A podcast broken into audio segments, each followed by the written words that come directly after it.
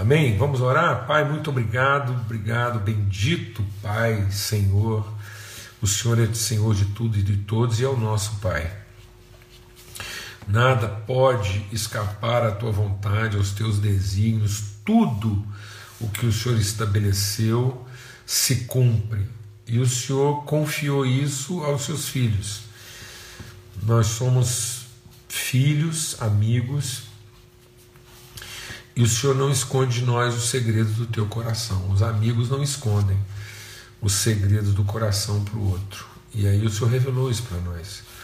Nós não precisamos viver ansiosos, perturbados, confusos, porque o Senhor vai revelando a nós os teus planos, o Senhor conversa e nos ensina a respeito. Nós sentamos nessa mesa e o Senhor vai nos ensinando a respeito daquilo que são os mistérios do teu coração e nós não precisamos ficar ignorantes a respeito de coisa alguma. Muito obrigado, Pai, no nome de Cristo Jesus, o Senhor, o primogênito de muitos irmãos. Amém. Graças a Deus.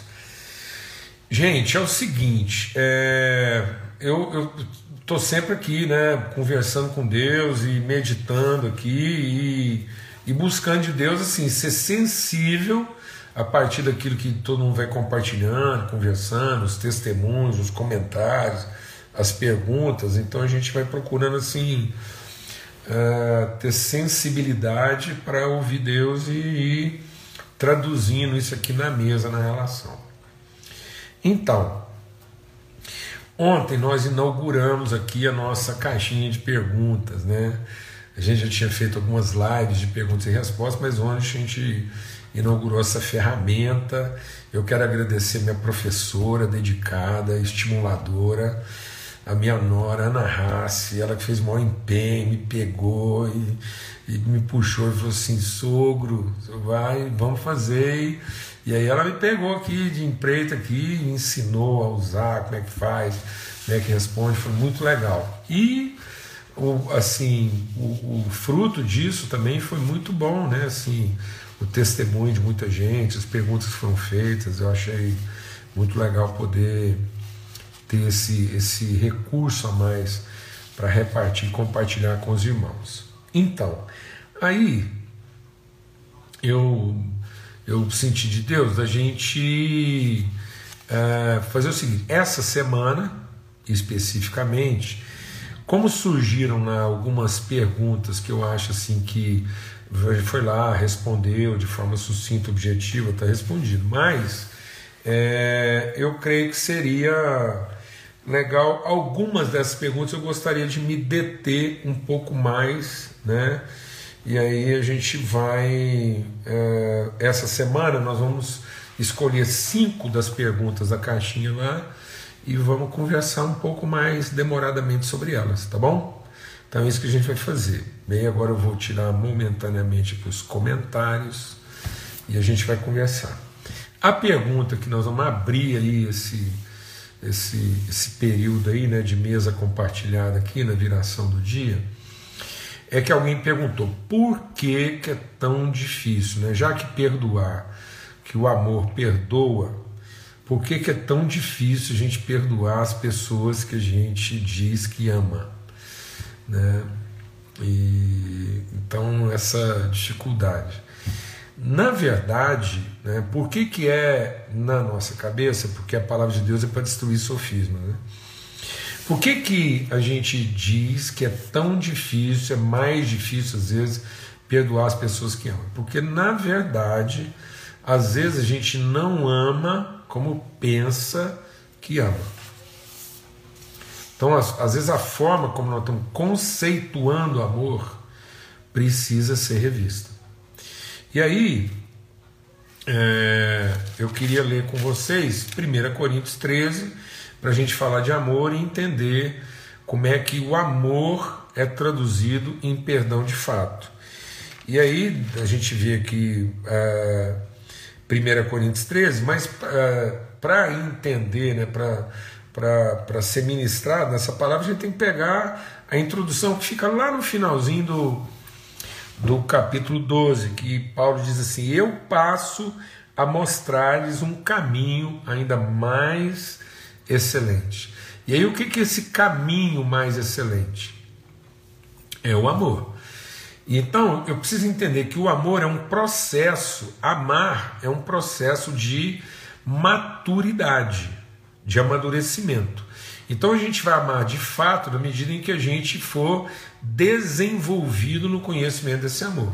Por isso que Paulo ora tanto, ele diz assim: Eu oro para que vocês, arraigados em amor, possam ser fortalecidos no homem interior, para pleno conhecimento do amor de Deus, até que vocês sejam cheios da inteira plenitude de Deus.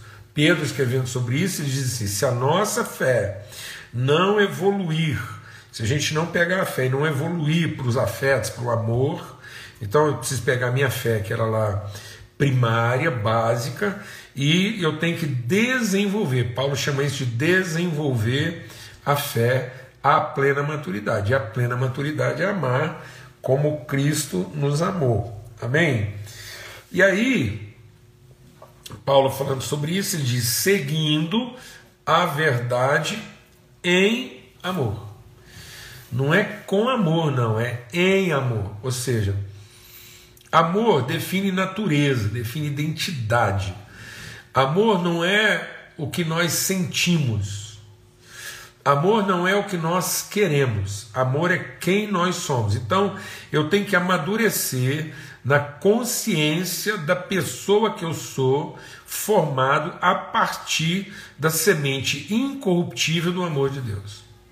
Então, isso é um caminho mais excelente.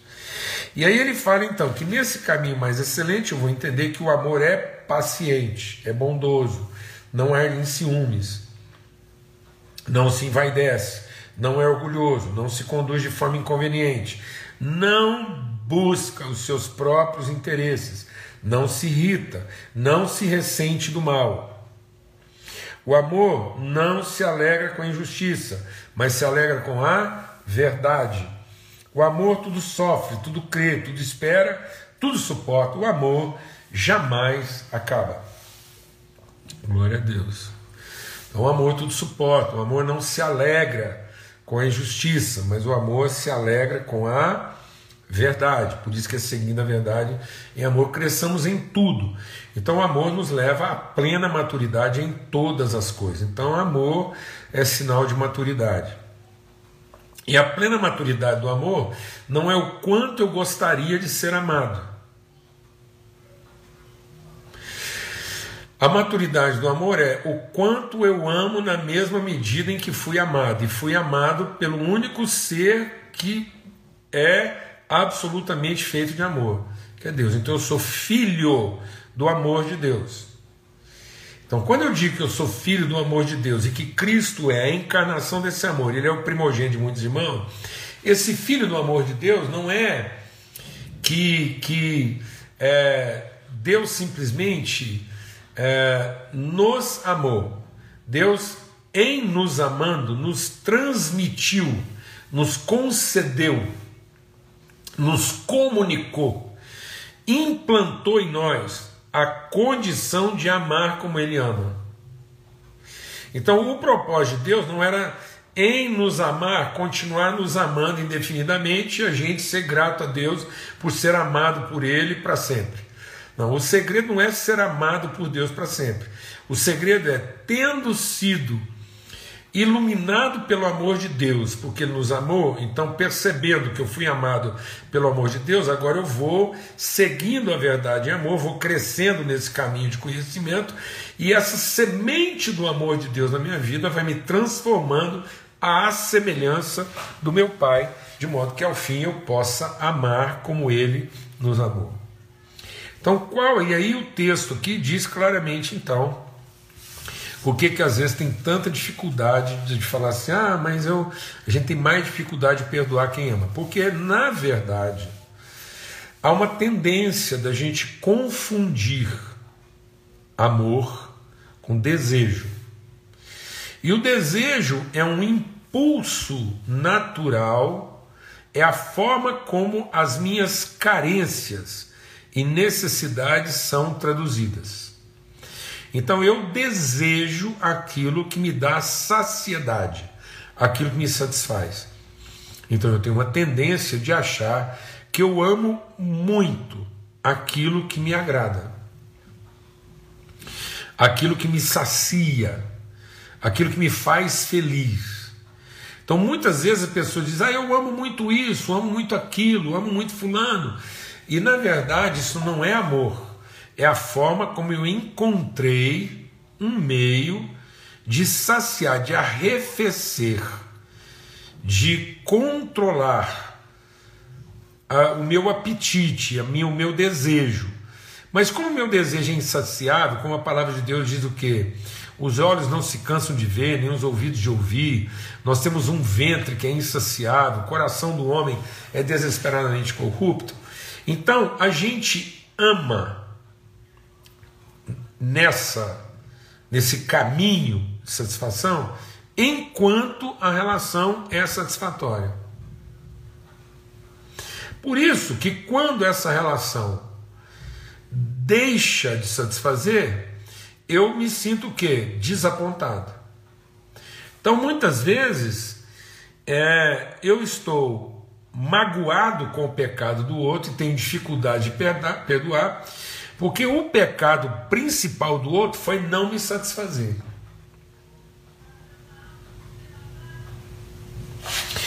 Então, muitas vezes, eu não estou sofrendo as consequências do pecado do outro no outro. Eu estou sofrendo o prejuízo do pecado do outro em mim.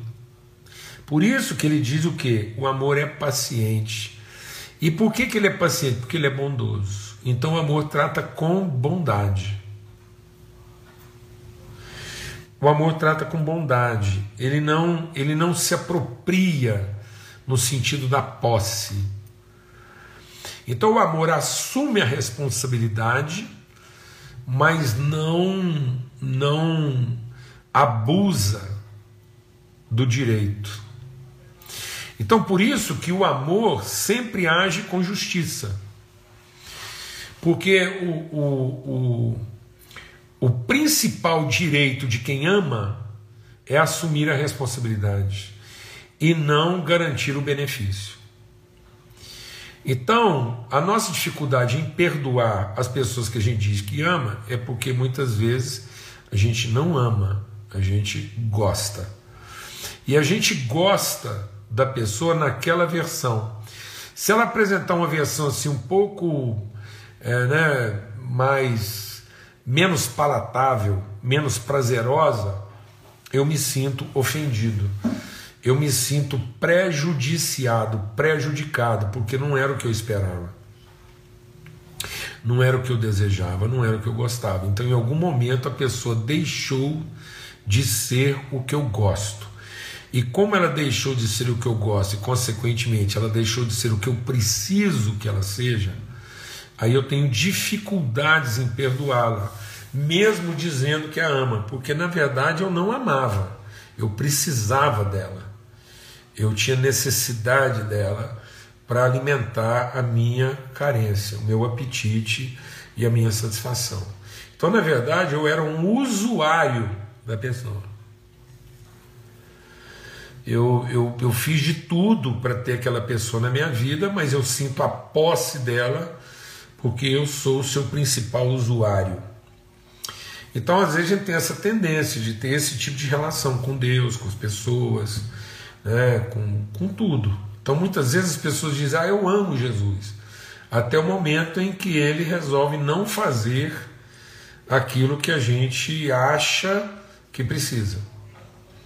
Então por isso que às vezes muitas pessoas devotas se sentem desapontadas quando, em tese, as suas orações não foram ouvidas no seu momento de maior necessidade.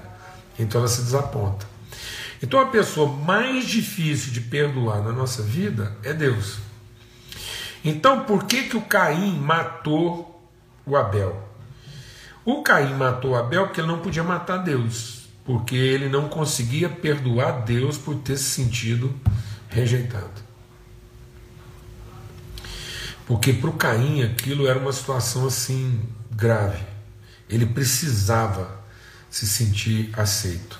E na medida em que ele não se sentiu aceito, ele achou que estava sendo rejeitado, porque Deus não se agradou do coração dele e quis tratar com ele, ele não era capaz de assimilar aquilo, e a raiva dele, o desapontamento, né, a mágoa dele de Deus foi tão grande que ele matou o primeiro é, devoto de Deus que ele viu pela frente, ele foi lá e acabou com o culto.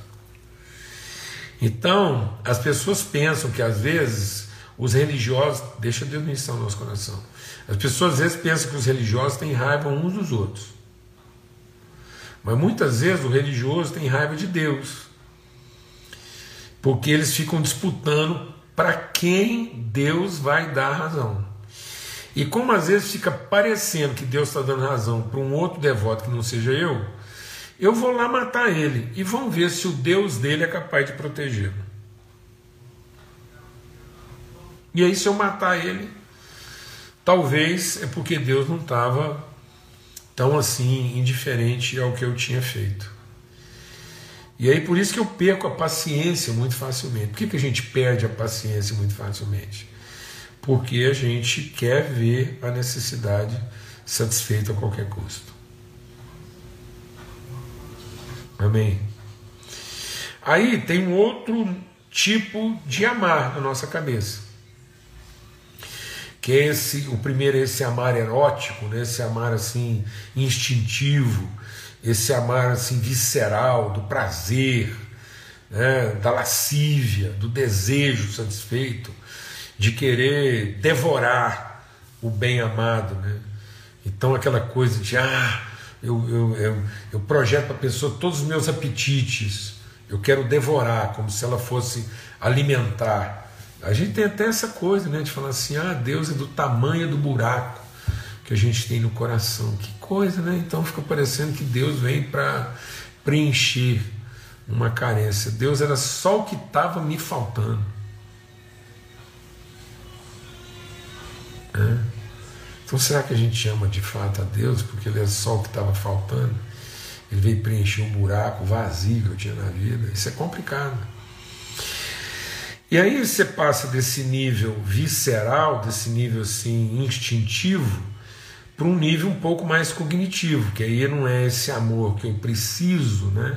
Eu amo aquilo que me satisfaz, mas eu amo aquilo que me interessa. Que aí Paulo diz, então o amor não procura seus próprios interesses, por isso ele não se irrita. Então, do mesmo jeito que ele é paciente, porque ele é bondoso, o que quer dizer bondoso? O amor está sempre fluindo de dentro para fora é bondade. Deus é bom. Por que, que Deus é bom? Porque toda a sua motivação, Deus só é movido de um desejo de dentro para fora. Então toda vontade de Deus é doar espontaneamente. Então isso é característico da natureza do amor de Deus. Então Deus não é voraz, ele não é faminto. A boca de Deus não é a boca que come, é a boca que fala. Por isso que Deus criou, disse Deus. Então, a primeira coisa que nós vimos de Deus é um Deus oral, mas um Deus oral como quem fala, e não um Deus oral como quem come. Depois o mundo começou a ser devoto de deuses que comem crianças. Aí começaram a sacrificar as virgens, sacrificar as crianças, sacrificar os aleijados. Então nós fomos encontrando formas de divindade que era devorador de gente, devorador de bicho, devorador de tudo. E aí a gente começou a achar que Deus tinha essa voracidade. Depois a gente começou a achar que Deus era um negociador, que na verdade ele não era tão voraz, mas ele gostava de ser venerado, né? ele gostava de ser admirado. E ele só respondia a quem o admirasse mais, a quem o exaltasse mais, porque Deus tem essa carência de reconhecimento. Ele não é mais aquele Deus primitivo que devora crianças, mas ele é um Deus sofisticado, ocidental, que negocia bem seus recursos, ele não é de fazer negócio com qualquer um. E aí o texto está dizendo: o amor não, não busca seus próprios interesses, por isso ele não se irrita. Então, quando eu identifico é, é, o desapontamento, quando eu identifico a insatisfação ou a irritação, então é porque ela não era amor. Então, por que, que eu digo, ah, eu tenho, a gente tem dificuldade de perdoar quem ama? Por que dificuldade de perdoar quem ama? Ah, porque eu estou muito irritado, estou muito desapontado, estou muito ferido. Ela podia ter feito isso com qualquer um, menos comigo. Não. Então vou dizer uma coisa: se alguém tem que fazer alguma coisa errada, se alguém tem que trair, se alguém tem que cometer qualquer barbaridade, é melhor que ele cometa isso contra quem o ama. Porque se ele cometer qualquer deslize, qualquer insensatez contra quem não o ama, ele está frito, porque ele vai ser, ele vai ser queimado vivo, ele vai ser destruído. Mas se eu tiver que cometer algum erro e cometer esse erro contra alguém que ama de fato, então eu estou seguro porque essa pessoa vai ser pura bondade, orientação, direção, vai me corrigir com justiça e não vai me entregar a sua irritação, porque não estava se relacionando comigo nem pela sua necessidade, nem pelos seus interesses. Então muitas vezes o que eu estou chamando de amor ou é a satisfação da necessidade ou é a contemplação do interesse. Porque às vezes eu nem estou mais assim, é, eu não preciso tanto daquilo. E até nem é aquilo que eu gosto mesmo. Às vezes assim, você está com uma pessoa que nem é tudo aquilo, você nem gosta tanto, mas é interessante. Aí você supera o que você não gosta por conta daquilo que te interessa. Mas do mesmo jeito que agora, às vezes, você não se desaponta tão facilmente porque aquela pessoa não se satisfaz, mas você também já agora já fica irritado porque, além de não se satisfazer, ela também não corresponde aos seus interesses. Então, naquela pessoa você não tem nem satisfação e nem felicidade. E aí o que, que acontece? Então o amor se revela na sua plenitude. E aí o que, que o amor é? O amor não é buscar aquilo que me satisfaz, não é o tanto que eu gosto e nem preciso. E o amor não é contemplar os meus interesses, então não é aquilo que me interessa, que, que, que me promove. Não. O amor é uma ação absolutamente espontânea, é uma iniciativa primeira de entregar à pessoa que eu amo e não de trocar, de seduzir. Então, muitas vezes, no meu instinto de satisfação, eu seduzo, eu atraio, né?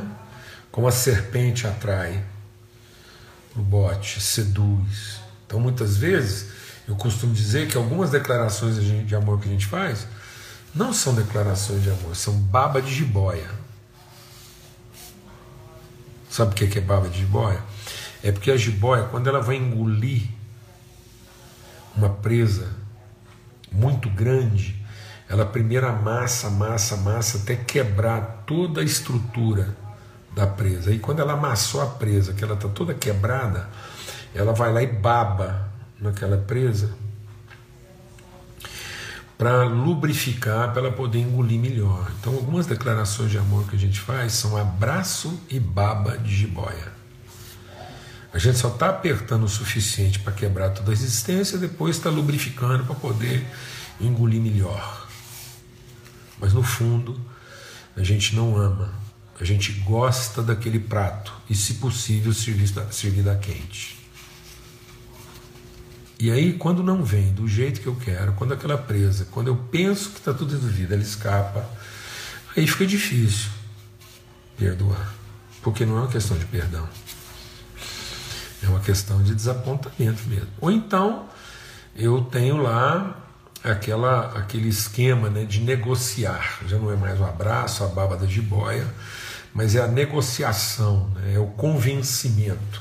Então, algumas declarações de amor que a gente faz não são declarações de amor, são propostas de uma sociedade vantajosa. Então, eu não estou eu não tô assumindo um compromisso de amor, eu estou apresentando uma proposta vantajosa de parceria, de sociedade, de benefício compartilhado. E aí, quando esse contrato é quebrado, eu não tenho dificuldade de ir para a posição de quem foi traído, e aí, não, aí é difícil perdoar é difícil perdoar, porque eu, eu já eu já estava evoluído, né, numa coisa agora bem mais é, raciocinada. Então, o que, que está além disso? O amor.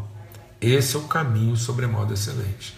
Ele passou pela satisfação da necessidade, ele passou pela contemplação do interesse e ele assumiu a intencionalidade da responsabilidade, do compromisso da palavra empenhada. Então, para o amor, o que conta é o que nós temos para entregar e não o que, que as pessoas vão fazer com isso. E aí eu tenho um compromisso com a pessoa. Eu tenho um compromisso com a pessoa, de entregar para ela tudo aquilo que eu posso entregar. Então o amor não está baseado naquilo que eu preciso nem naquilo que eu gosto. Mas a minha responsabilidade é continuar entregando. Então é, é, é, é o compromisso de transmitir para a pessoa aquilo que pode ser a semente de amor para que mais do que ser amada numa relação que satisfaça ou que, que, que contemple os interesses, mas que isso possa ser uma relação que desenvolva a consciência de identidade e maturidade, de modo que ao fim dessa relação de amor, as pessoas estejam completas e não carentes. Então, quanto mais a gente ama, mais liberdade a gente encontra. Quanto mais a gente ama, mais liberdade a gente encontra, menos autonomia a gente tem. Glória a Deus. Porque eu deixo de ser um ser autônomo, que eu posso satisfazer minha necessidade de qualquer jeito, contemplar meus interesses de qualquer forma. Eu não tenho mais autonomia, mas eu tenho a liberdade de expressar de forma plena, absoluta, livre, completa tudo aquilo que eu tenho para oferecer. Então o amor nos conduz à perfeita liberdade e, e, ausência total de autonomia, porque eu passo a ser agora um ser relacional, e como diz aqui, o amor jamais acaba. Amém? Glória a Deus, um grande privilégio a gente poder estar aqui, poder falar desse assunto. Eu espero que a gente tenha, em nome de Cristo Jesus, compreendido melhor aí porque que, na verdade, só é difícil a gente perdoar quem a gente diz que ama, porque na verdade a gente amava somente de palavra, não por obra e em verdade. Mas quando a gente ama de verdade, a gente não tem dificuldade de amar, porque o amor é paciente, é bondoso, é rico de misericórdia, é, é benigno, ele não procura seus próprios interesses, não se ressente do mal, ele não é violento, ele não é ressentido, né, como a gente viu aqui, ele não se alegra com a injustiça, mas ele tem prazer na verdade. Glória a Deus, aleluia, um forte abraço, fica na paz. E amanhã, se Deus quiser, a gente vai tratar de mais uma questão aí que foi levantada aí essa semana e, e até sexta-feira a gente vai aprofundar nessas reflexões, tá bom? Um forte abraço a todos, fiquem em paz, até amanhã, se Deus quiser.